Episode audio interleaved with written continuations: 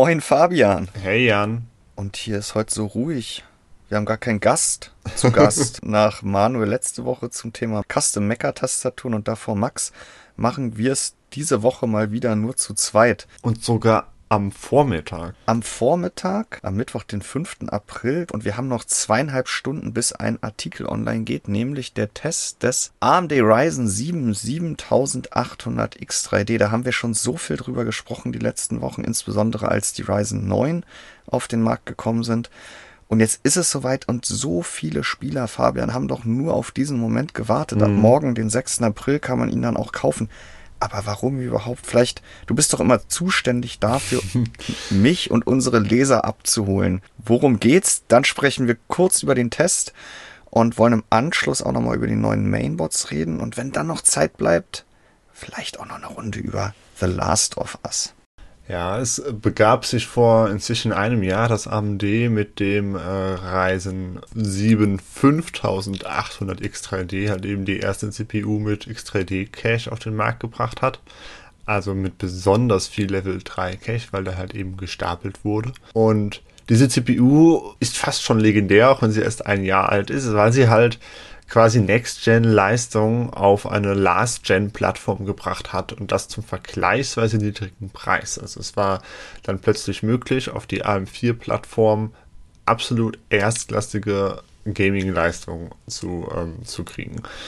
Und das war dann ja auch das Versprechen, dass sich viele vom 7800 X3D gemacht haben, dass der halt eben mit der 7 statt der 5 im Namen genau in die Fußstapfen dieses 5800 X3D treten wird und erstklassige Gaming-Leistungen zum etwas niedrigeren Preis, äh, wenn man das jetzt mal mit den 900ern vergleicht, bieten wird. Genau, weil wir haben in diesem Jahr ja nicht nur den Ryzen 7, den 8-Kern X3D-Prozessor, sondern vor mittlerweile knapp gut einem Monat schon getestet, die beiden Ryzen 9 mit 16 bzw. 12 Kern, wo der 16 Kerner der Ryzen 9 7950 X3D ja zum Preis von 800 Euro, muss man sagen, sehr überzeugen konnte. Die schnellste Gaming-CPU, auch immer noch ziemlich schnellen Anwendungen.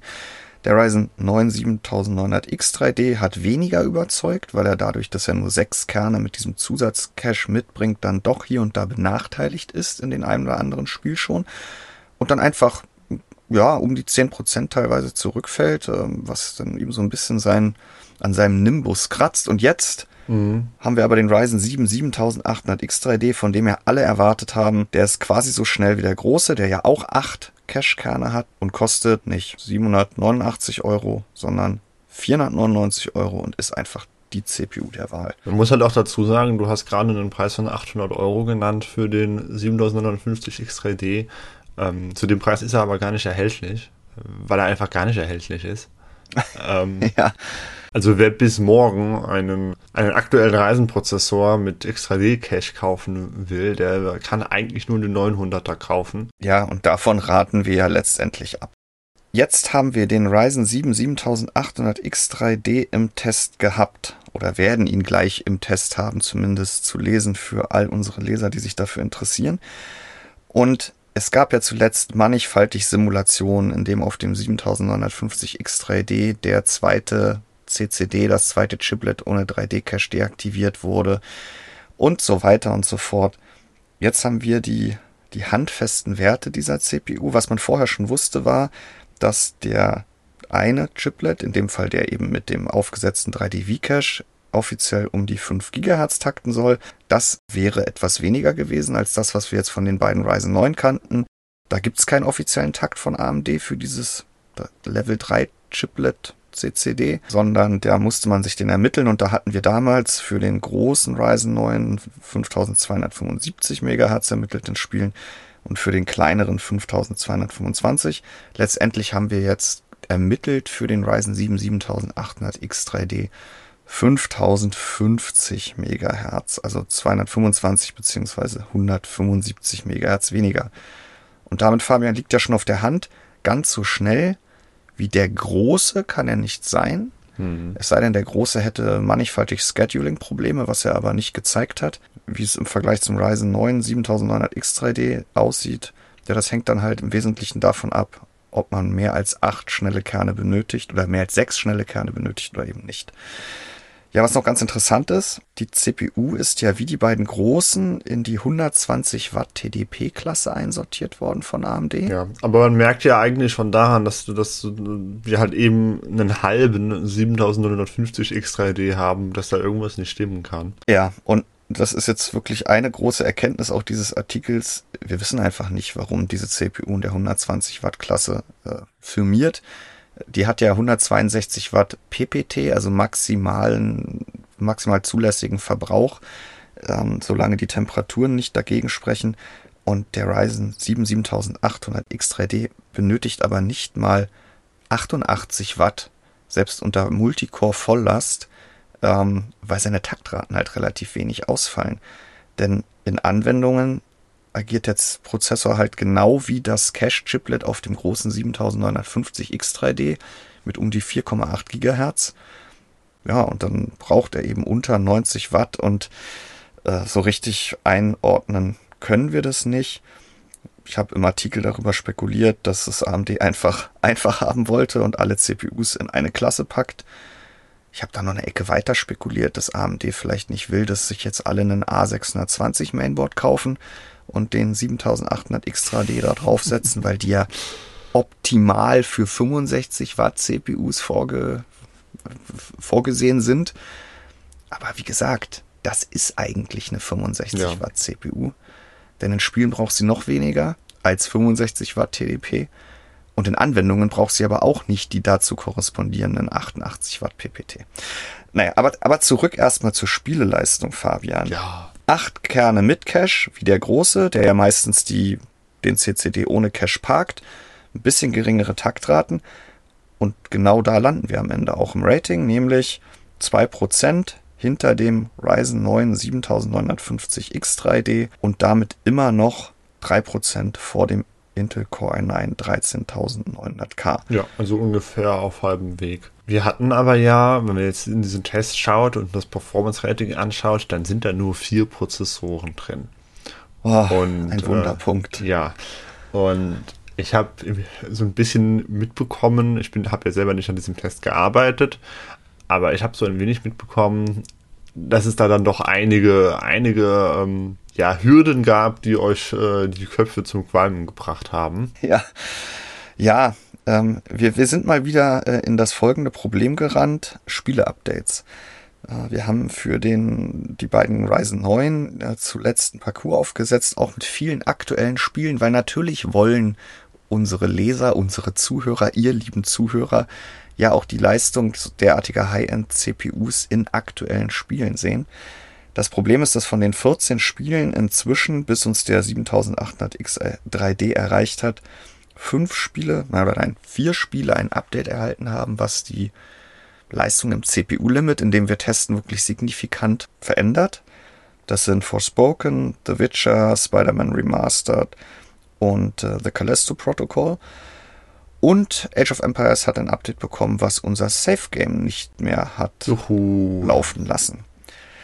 So, und ähm, tja, um jetzt alle CPUs weiterhin in einem Rating abzubilden, das die 14 Spiele, die wir bisher benutzt haben, umfasst, hätten wir alle CPUs in allen diesen fünf betroffenen Spielen nochmal testen müssen. Und dazu blieb uns einfach nicht die Zeit. Wir wollten jetzt nämlich nicht auch schon vor zwei Wochen damit anfangen. Denn Fabian, was wäre dann passiert? dann hätte es mindestens drei der fünf Spiele nochmal ein Update ja, und das, gegeben. das Problem war halt auch einfach, dass nicht mehr alle äh, Prozessoren ähm, da waren. Das kommt noch dazu, genau, den, den KS, okay, geschenkt, ja, ein Prozent schneller als der K. Der ein oder andere hätte sich vielleicht auch darüber echauffiert, dass er fehlt, aber hm, der 7900 X3D, der ist zurück bei Case King, da gab es ja nie ein Muster von AMD. Und ja, und dann gibt's ja noch dieses eine, aber kleine, feine Thema, was einem beim CPU-Spieletesten auch immer noch in die Parade fährt, wenn man dann sagt, okay, jetzt haben wir den 7800 X3D hier, jetzt testen wir alles Augen zu und durch nach in diesen fünf Spielen, x-mal CPU wechseln, Plattform wechseln und so weiter und so fort.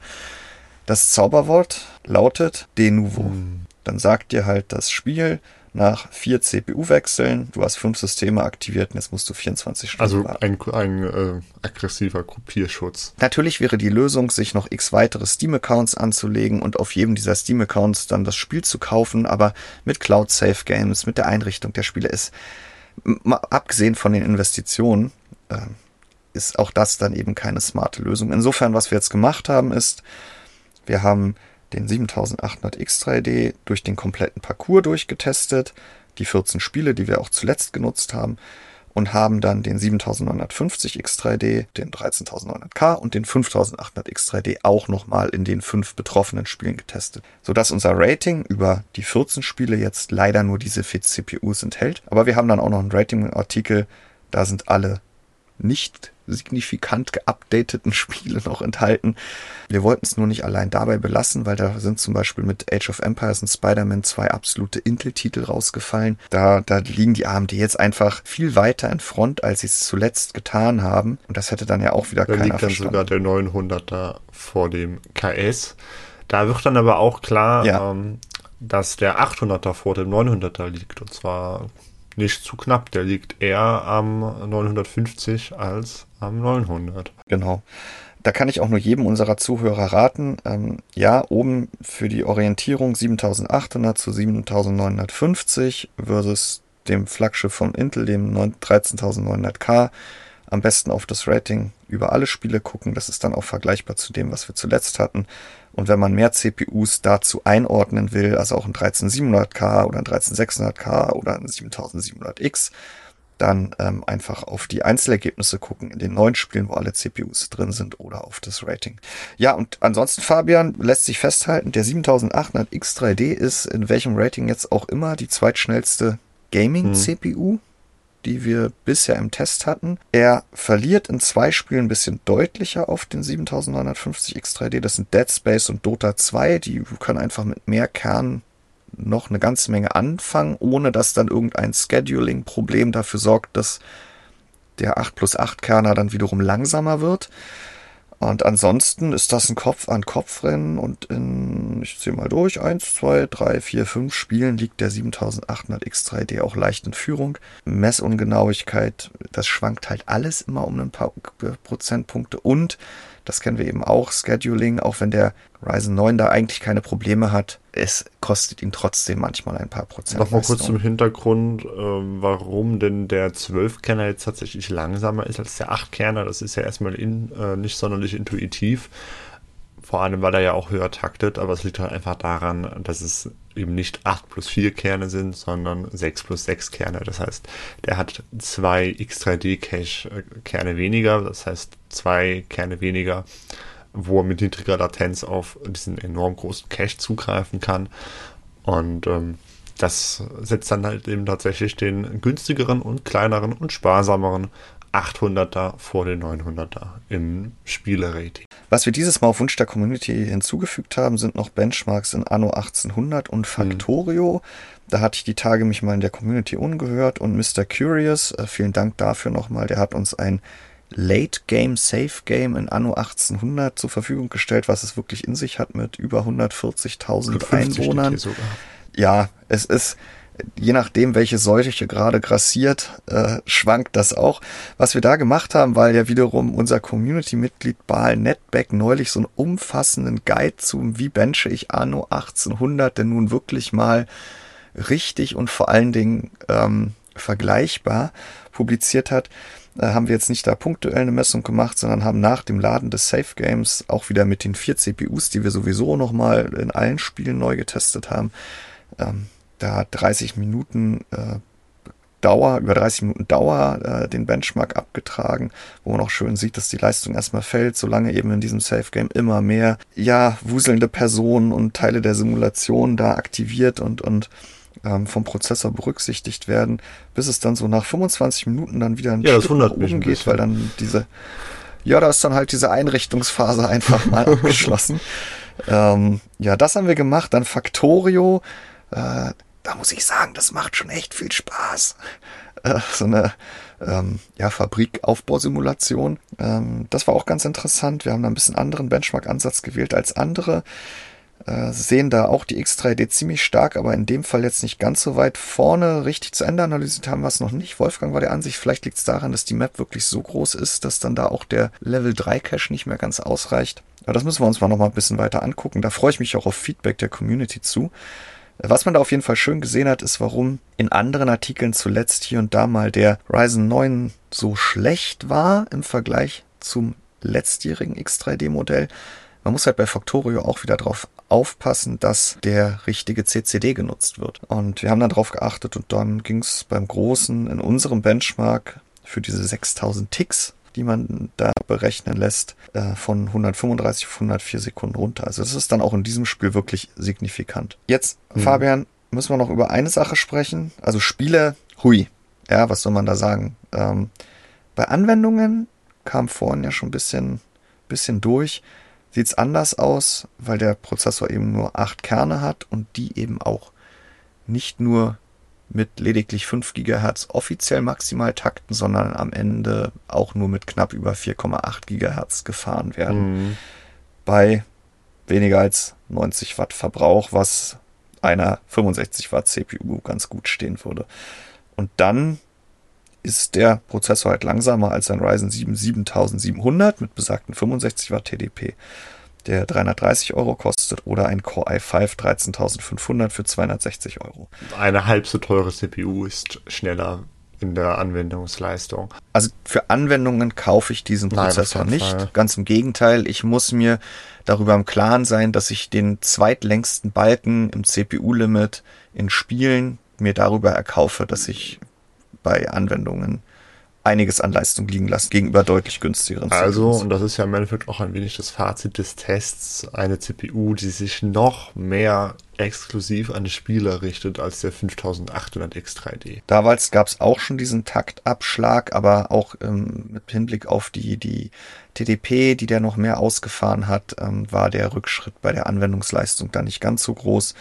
Insofern, ja, das ist eine tolle High-End Gaming PC CPU, die mir in CPU-limitierten Szenarien, egal in welcher Auflösung, egal mit welcher Grafikkarte, fast die meisten FPS liefert, mit Ausnahme des noch größeren oder des größten Ryzen 9. Aber für Anwendungen ja, nicht zu gebrauchen ist auch falsch. Ja, die Leistung ist ja hoch, aber ähm, ja, da gibt's mehr für ja. weniger Geld. Fabian, du hast vorhin, glaube ich, schon über die Effizienz gesprochen. Oder es war im ja, Vorgespräch. Im Vorgespräch war das äh, ganz kurz. Lass uns nochmal auf die Leistungsaufnahme der CPU in Spielen blicken. Mhm. Hast du es Ja, ich habe es gerade genau vor mir. Ich bin schön dahin gescrollt. Ähm, tatsächlich haben wir im Durchschnitt halt eben nur 60 Watt. Und wir haben uns ja schon beim 950 X3D darüber gefreut, dass es halt eben im Durchschnitt 72 Watt sind, was halt wirklich sehr, sehr wenig ist, wenn man das mit dem 7950X ohne 3D vergleicht. Der kam auf 105 Watt. Jetzt sind wir halt eben nochmal 12 Watt darunter und 6 Watt unter dem 900 X3D. Und wir haben ja, wie gesagt, sogar eine höhere Leistung als 900 X3D und fast die Leistung des 700, 7950 X3Ds. Das für 60 Watt. Ähm, und besonders lustig wird es halt wieder, wenn wir das mit dem Intel-Verbrauch äh, vergleichen, der dann halt eben bei den beiden i9s äh, zu sehen ist. Die verbrauchen jetzt halt eben mehr als nur doppelt so viel. Genau. Und wenn man das dann gesamtheitlich betrachtet, dann muss man natürlich auch den etwas höheren Leerlaufverbrauch der Ryzen-Plattform in Betracht ziehen. Da muss dann jeder für sich selber mal überschlagen, äh, inwiefern dieser, diese Diskrepanz mhm. in, im im Spielereinsatz äh, mit der Diskrepanz, Diskrepanz im Leerlauf äh, aufzurechnen ist. Dann ist der 7800 X3D natürlich auch in Anwendungen extrem sparsam, weil er dann aber eben auch relativ niedrig taktet und relativ langsam ist. Äh, da muss dann halt letztendlich auch jeder wissen, ob die teilweise exorbitant hohen Verbräuche der Core-CPUs, die dann aber auch wirklich unglaublich schnell werden können, auch so ein Core i7 13700K, ähm, ob das irgendwie ein Zünglein an der Waage sein soll. Abgesehen davon, ob man das jetzt halt irgendwie aufwiegen möchte und in Stromverbrauch in Euro umrechnen mag äh, und dann halt vergleichen möchte, okay, wie, wie viel nutze ich meinen PC jetzt auf dem Desktop und wie viel in Spielen und wie viel in Anwendungen, äh, finde ich es dann einfach nochmal sehr imposant, dass AMD da halt eben mit 60 Watt mehr Leistung in Spielen rauskitzelt als Intel mit 150 ja. Watt. Also das zeigt halt einfach, wie äh, effizient dieser äh, 3D-Cache-Ansatz ist, weil halt weniger Daten zwischen dem RAM und der CPU umhergeschoben werden. Ja, müssen. und ich könnte mir vorstellen, dass wir da auch in Zukunft in Richtung Konsolen, in Richtung APUs, da ist immer die Frage, ob AMD das will, ähm, im PC oder im Notebook äh, noch eine ganze Menge sehr, mehr von sehen werden. Kommen wir zum Fazit. Zwischenfazit Gaming-Leistung hatten wir schon. Hui. Ja, äh, Anwendungsleistung, naja, Pfui kann man jetzt nicht sagen, aber wie gesagt, dafür kauft man den Prozessor nicht. Äh, ganz im Gegenteil, man darf sich da nicht ärgern, wenn man zu diesem Modell gegriffen hat und dann doch mal etwas rendert äh, und das dann eine Ecke länger dauert. Da bleibt natürlich immer noch der Griff zum 7950 X3D. Dann habe ich beides, noch ein paar FPS mehr im CPU-Limit und äh, im Endeffekt doppelt so hohe Multicore-Anwendungsleistung. Wenn er denn verfügbar wäre. Wenn ich ihn dann kaufen kann. Aber da bleibt natürlich jetzt auch noch das große Fragezeichen bis morgen 15 Uhr am 6. April und dann die Tage danach. Wie wird's denn hm. mit dem 7800 mhm. X3D aussehen? Man ist ja fast geneigt zu sagen, wer so einen Prozessor jetzt haben möchte, ja, der muss leider früh dabei sein, weil die letzten Monate haben gezeigt, sonst heißt es erstmal warten. Jetzt haben wir aber auch nochmal auf die Konkurrenz geguckt, um den Prozessor so ein bisschen einzuordnen. Und da sticht insbesondere der Core i7 13700K hervor. Der kostet mit um die 450 Euro, voraussichtlich 50 Euro weniger, ist gut verfügbar, ist in Spielen im CPU-Limit um die 10% langsamer, kommt natürlich auch wieder auf den Titel an, aber im Durchschnitt über unseren Parcours. Und in Anwendungen spielt er halt in einer ganz anderen Welt, ja, bei einem höheren Verbrauch, aber ich kann ihn halt 30, 40, 50 Prozent schneller betreiben, beziehungsweise schneller rendern.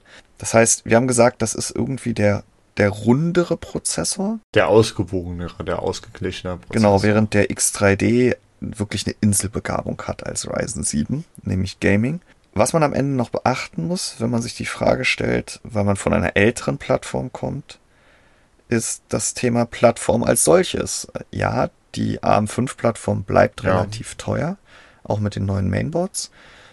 Aber sie wird wohl noch ein paar Jährchen mitmachen, während der LGA 1700 bei Intel ja am Ende seines Lebenszeit angelangt. Ja, also es kommt dann eigentlich wieder auf die äußeren Umstände an. Wie häufig wechselt man dann tatsächlich die CPU? Wie häufig wechselt man damit einhergehend die Plattform?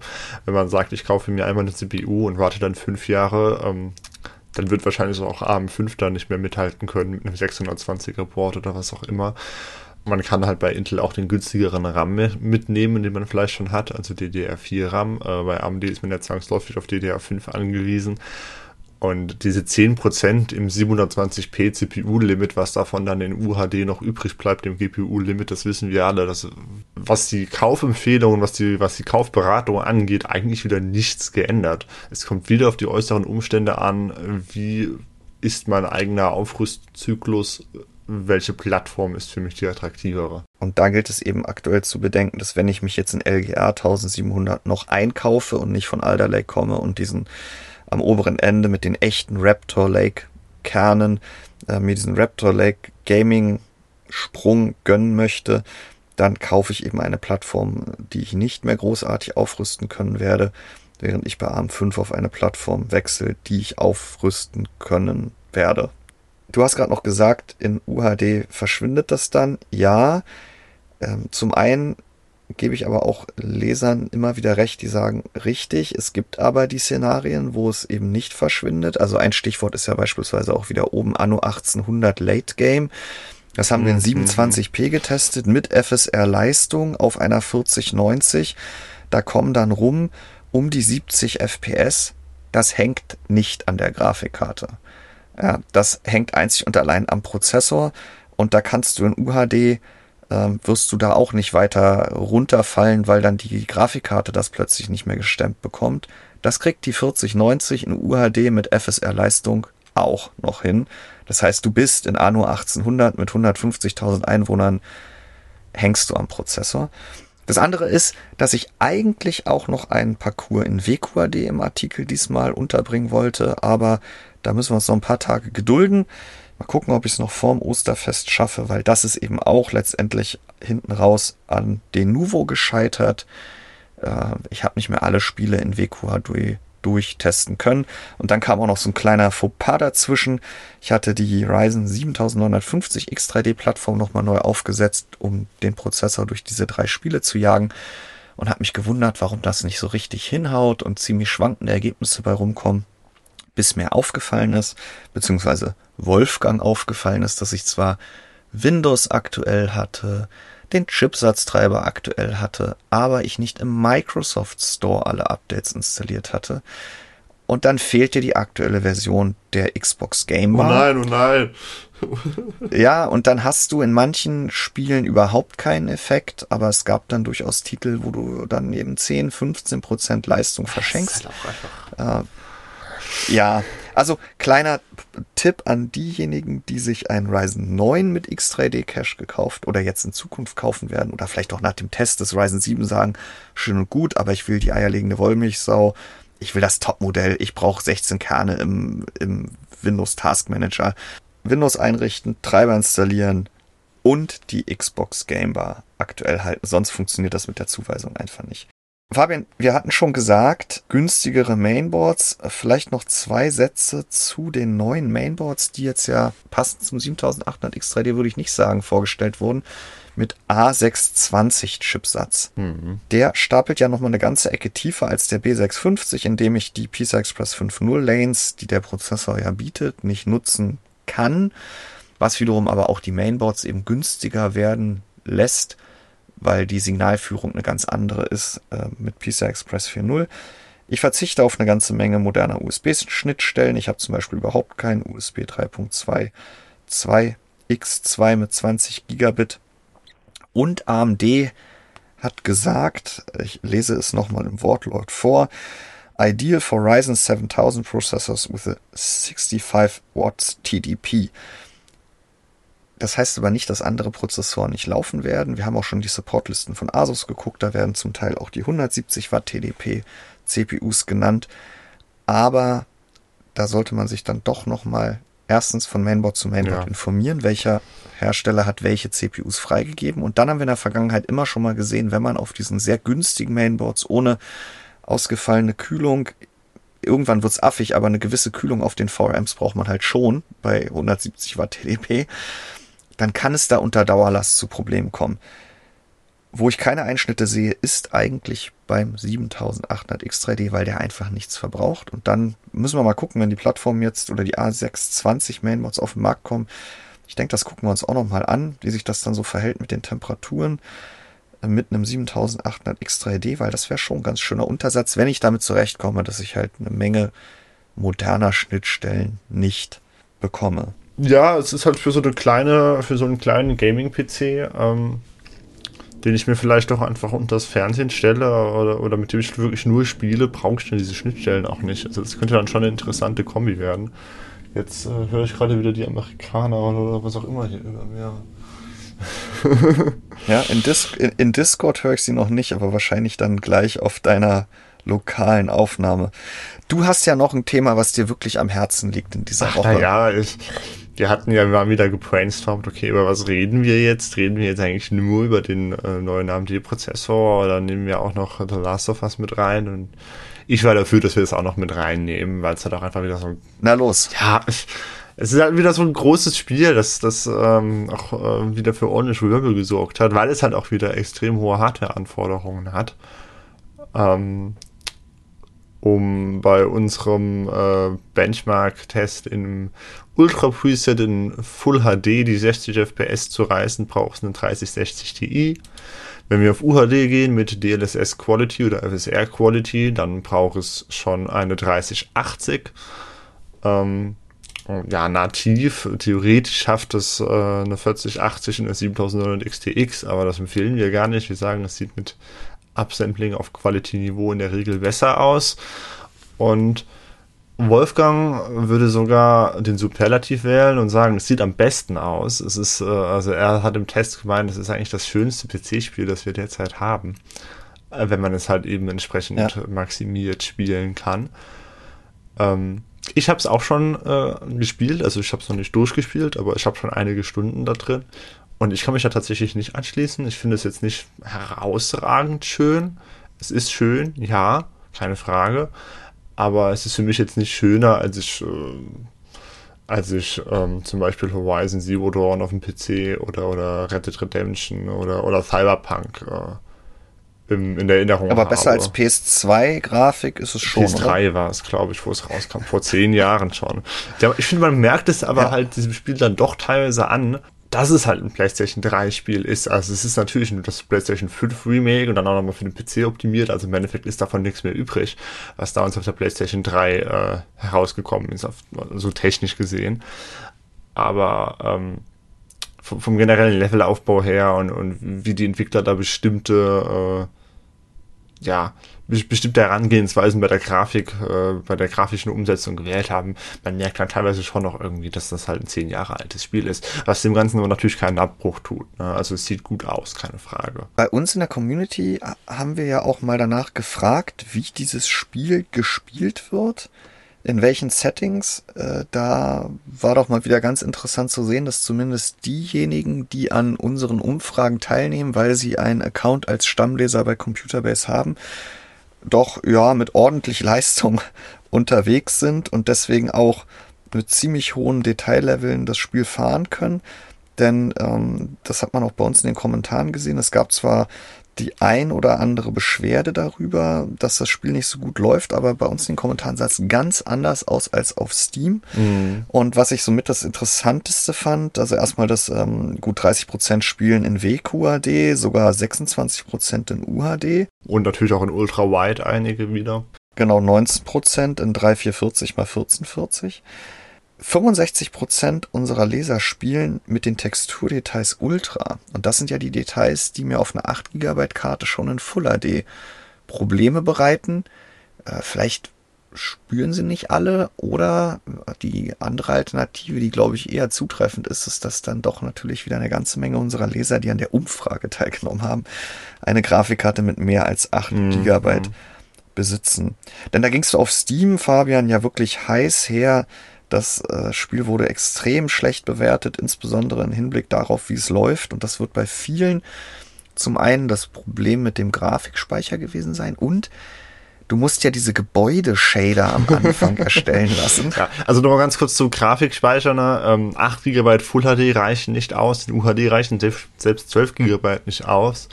Äh, 14 GB Grafikkarten gibt es nicht. Ähm, also ist eigentlich die einzige Nvidia, die einzigen Nvidia-Grafikkarten, die man in UHD mit Ultratexturen verwenden kann, sind halt eben die 90er und die 4080. Es ist halt ziemlich äh, brutal. Aber man kann diese Texturen halt ja. runterstellen und der Schritt auf hoch bringt ein, räumt ein bisschen was frei, dann läuft es halt mit 8 GB in Full HD und mit 12 GB in UHD und es sieht nicht wirklich schlechter aus. Wenn man noch weiter runter geht, ähm, dann sieht es schlechter aus, aber dann läuft es halt auch auf normalen, auf, auf, auf älteren Grafikkarten, auf kleineren Grafikkarten. Also, also ja, es ist wieder ein Spiel, das sehr, sehr hohe Hardware-Anforderungen stellt, auch sehr hohen VRAM-Bedarf hat, was ja quasi in Tradition der Spiele steht, die wir im Jahr 2023 jetzt schon getestet haben. Wir hatten, ja. Ich weiß jetzt, also die Reihenfolge kriege ich jetzt nicht mehr hin, aber wir hatten Dead Space, wir hatten Forspoken, wir hatten Hogwarts Legacy und noch irgendwas war da. Ja, und, und die hatten alle einen sehr, sehr hohen VRAM-Bedarf, also wo man halt wirklich gesehen hat, dass. Resident Evil genau, 4. Ähm, ja, wo man halt wirklich gesehen hat, dass 8 GB selbst in Full HD schwierig sind, wenn man halt eben die Einstellung nach rechts drehen möchte, was halt auch wieder besonders brisant ist, weil Nvidia plant, demnächst nochmal zwei 8 GB Grafikkarten rauszuschmeißen, ähm, also auf den Markt zu schmeißen. Und 12 GB bei einer 4070 Ti ja, in Full HD läuft es dann, aber ich kaufe mir keine 1000 Graf Euro Grafikkarte für Full HD. Also da haben wir halt wieder die alte Geschichte. Die VRAM-Anforderungen, die haben echt einen Sprung gemacht in letzter Zeit. Aber nochmal zurückzukommen auf das, äh, was ich gerade schon angerissen hatte. Das VRAM-Thema ist sicherlich eins, warum es auf vielen Rechnern dann eben erstmal nicht zufriedenstellend läuft, wenn man bei den Texturdetails den Regler zu weit nach rechts geschoben hat. Das andere sind eben diese Gebäudeshader, die Übersetzung von Building Shaders, also dass das Programm das Spiel beim ersten Starten die Shader kompilieren lässt. Ähm, und das ist in Abhängigkeit davon eben, welche Grafikkarte, welches Modell, welcher Treiber und so mhm. weiter und so fort. Und das kann man halt abbrechen. Und ähm, beziehungsweise nicht abbrechen, ich kann halt ignorieren, dass ich das erst, äh, das dauert ja so 10 bis 60 Minuten. Ja, ja. Also unfassbar lang in diesem Spiel. Und ich kann halt äh, das übergehen und direkt ins Spiel springen. ähm, aber dann läuft es äh, im Hintergrund weiter, beziehungsweise ich habe halt nicht alle Shader schon direkt fertig auf der Platte liegen und dann läuft das Spiel halt auch ziemlich mies. Und das war auch der Grund, warum äh, Wolfgang dieses Mal viel weniger Grafikkarten, als er eigentlich wollte, in den Techniktest gesteckt hat, weil bei jedem Grafikkartenwechsel, auch von Nvidia auf Nvidia, ja, ja. Weil diese Shader halt grafikkartenspezifisch sind, musste beim nächsten Start dieser Gebäudeshader-Prozess ja. wieder durchlaufen werden, weil seine ja, seine, seine absolut konsistenten Benchmarks natürlich nicht funktionieren, wenn er das ignoriert und das dann jedes Mal unkalkulierbar rumhakt. Um da vielleicht nochmal ganz kurz anzumerken, was es damit eigentlich auf sich hat. Und der Shader versteht man ja äh, gemeinhin auch äh, zum Beispiel die FP32 Alus einer Grafikkarte. Ähm, tatsächlich handelt es sich dabei aber ähm, um eher etwas Virtuelles, nämlich so kleine Programme, die halt eben auf diesen ähm, Hardware-Shadern laufen. Und die hängen halt immer davon ab, welche Engine und welches Spiel denn halt eben gerade abgespielt werden soll. Und äh, auf einer Konsole, also der PlayStation 5 in dem Fall, ist es halt kein Problem, diese Shader bereits auf der Blu-ray-Disc kompiliert beizulegen, weil die Hardware ja immer identisch ist. Ähm, beim PC funktioniert das aber natürlich nicht. Das heißt, die Shader müssen entweder während des Spiels kompiliert werden und dann haben wir halt eben das klassische Unreal Engine 4 Problem, ähm, des, äh, des Compilation Stuttering, weil es dann halt immer wieder zu nachladenden Shadern kommt, die dann halt eben Mikroruckler ins Spiel bringen. Möchten wir natürlich nicht haben. Oder aber wir kompilieren sie vorab. Und ähm, das ist der Weg, den Sony ähm, bei den PlayStation Portierungen für den PC eigentlich immer gewählt hat. Das, das war, äh, oder häufig gewählt hat. Das war auch schon bei Horizon Zero Dawn beispielsweise so. Da ging es halt wesentlich schneller als jetzt hier in diesem Fall. Ähm, ist, ja, aber Uncharted auch. Uncharted auch, aber es schafft halt einfach eben dann äh, das, das bessere, äh, die bessere Spielerfahrung, wenn das dann einmal gemacht ist. Ja, und Gerüchten zufolge hakt es da ja auch irgendwie noch aktuell an der Umsetzung. Äh, so richtig bestätigt hat Naughty Dog bisher nicht das Studio hinter, hinter dem Spiel, aber es ist ja jetzt ein großer Patch angekündigt für das Osterwochenende. Äh, gucken wir mal, ob sich da was tut, weil das ist halt schon extrem nervig, nicht nur für uns in so einem Techniktest, wenn sechs Grafikkarten testen drei Stunden dauert, weil man jedes Mal im Durchschnitt eine halbe Stunde warten muss, sondern ja auch für einen privat, äh, dass man das Spiel runtergeladen hat. Das war, glaube ich, ein 75 Gigabyte Preload und da will man loslegen und dann ähm, ja, die ersten Kommentare, als das Spiel verfügbar war, drehten sich ja nur darum, wie lange man darauf gewartet hat, endlich loslegen ja, zu können. Ja, also, also es, es gibt Schlimmeres. Ne? Luxusprobleme, Fabian? Ja, also ich habe es dann halt gestartet, bin dann halt was essen gegangen und als ich zurückkam, war es dann halt fertig, meine Güte. Und ich verstehe persönlich auch nicht diesen Trubel, der da auf Steam oder, oder halt generell durchs Netz geht. Also es ist ja jetzt wirklich so, dass Steam nach unbegrenzter Spielzeit noch, noch ähm, Rückerstattungen annimmt, was ich überhaupt nicht nachvollziehen kann. Also ja, es ist jetzt technisch kein, kein, kein Benchmark ähm, von der Umsetzung her. Es hat seine Probleme, aber also so schlimm, dass man da jetzt rückerstatten muss, ist es nun mal wirklich nicht. Man kriegt das auf jeder Grafikkarte problemlos lauffähig. Was mir in, ähm, in meinem Spielen bisher, ich weiß jetzt nicht, keine Ahnung, wie viele Stunden ich bisher jetzt habe, an die 10 oder sowas, was mir technisch aufgefallen ist, dass das Spiel dazu neigt, ab und an mal abzustürzen. Ähm, das kam bei mir in Zwischensequenzen vor. Aber was natürlich nervig ist und nicht sein sollte, aber abseits dessen lief es problemlos. Die Anforderungen, die jetzt The Last of Us an Rechner stellt, dürften sich in der nächsten Woche dann rückblickend ja fast schon wieder als lächerlich erweisen, Fabian. ja. Nächste Woche kommt ja der Raytracing Overdrive Mode für Cyberpunk 2077, wo dann die komplette Beleuchtung, wie in Portal RTX oder früher Quake 2 RTX oder Minecraft RTX, ähm, die komplette Beleuchtung über Raytracing abgebildet wird. Da hatten wir ja auch noch mal drüber geschrieben neulich. Da haben wir jetzt selbst zuletzt ähm, CD Projekt Red und Nvidia zusammen davon gesprochen, dass es eine Technologievorschau ist auf das, was in Zukunft die Regel in Spielen sein ja. wird. Nvidia hat jetzt gestern nochmal einen Trailer veröffentlicht, wo man sieht, dass eine RTX 4090 in UHD ohne DLSS so zwischen, ich glaube in den Beispiel-Screenshot waren es oder Sequenzen waren es 16 und 33 FPS liefert und wenn ich dann DLSS Super Resolution, also das Upscaling einschalte, auf welcher Stufe haben sie nicht gesagt, ich gehe aber schon eher mal Performance aus, plus dann Frame Generation on top werfe, was ja nur die 4000er Karten können, dann lande ich immer so bei über um die 100 FPS in Ultra HD. Ja, und nach aktuellem Stand gibt's da nichts vorab. Da bin ich mal gespannt, äh, wie sich dann unsere Leser nächste Woche da auf diesen neuen Modus, der ja als kostenloses Update dann im Spiel Einzug hält, stürzen werden. Und dann, Fabian, 12 GB Grafikkarten hast du vorhin schon angesprochen, beziehungsweise 8 GB Grafikkarten, die in Zukunft kommen werden, nämlich die 4060er mhm. Reihe.